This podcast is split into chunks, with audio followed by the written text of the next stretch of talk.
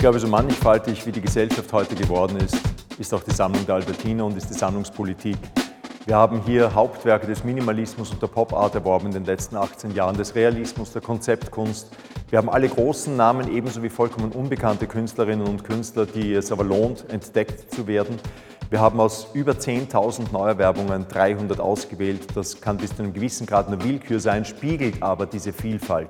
Und die Kunst der Zeichnung ist eines der aktuellsten Medien der Kunst überhaupt in unserer Zeit.